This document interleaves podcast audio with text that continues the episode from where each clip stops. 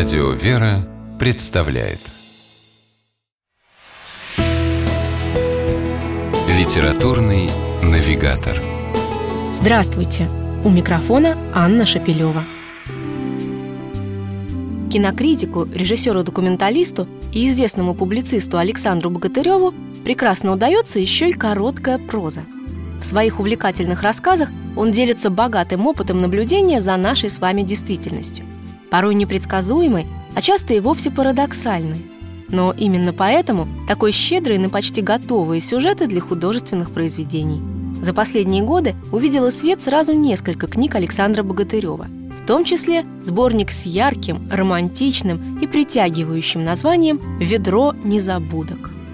Одно из главных достоинств книги – безупречное умение автора говорить с читателем доступным, а главное абсолютно доверительным языком, как о простых, так и о сложных вещах.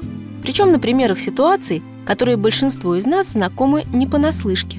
Другими словами, с первых же страниц сборника возникает полное взаимопонимание между писателем и читателем. А тонкий и всегда уместный юмор, с которым написаны практически все рассказы, превращает чтение еще и в прекрасный отдых.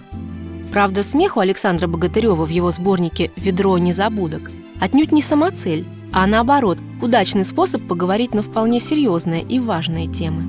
И когда, например, в начале рассказа «Попутчик» автор в шутливом тоне описывает немолодого стилягу, подсевшего к нему в купе поезда, это служит лишь ярким контрастом для последующей ошеломляющей истории этого странного человека, едущего, как оказалось, в монастырь, кается в тяжких грехах, совершенных в молодости. Да и рассказ «Ехал я по Америке», несмотря на уморительные пассажи в духе авторов «12 стульев», на самом деле побуждает задуматься сразу о многом. О вере, морали, жизненных ценностях, о том, как найти в себе силы относиться к окружающим так, как мы хотели бы, чтобы относились к нам самим. Рассказ, давший название сборнику «Ведро незабудок», мощная лирическая зарисовка с открытым финалом.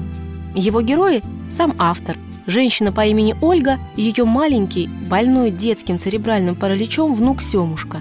Абсолютно светлые и счастливые люди, несмотря на весьма тяжелые и неприятные события, совсем недавно имевшие место в их жизни. Александр Богатырев, с одной стороны, удивляется этому странному счастью, но в то же время дает понять, что и ему тоже знакомо подобное состояние, когда, несмотря ни на какие беды и напасти, в душе цветет и благоухает ведро незабудок. С вами была программа «Литературный навигатор» и ее ведущая Анна Шапилева. Держитесь правильного литературного курса.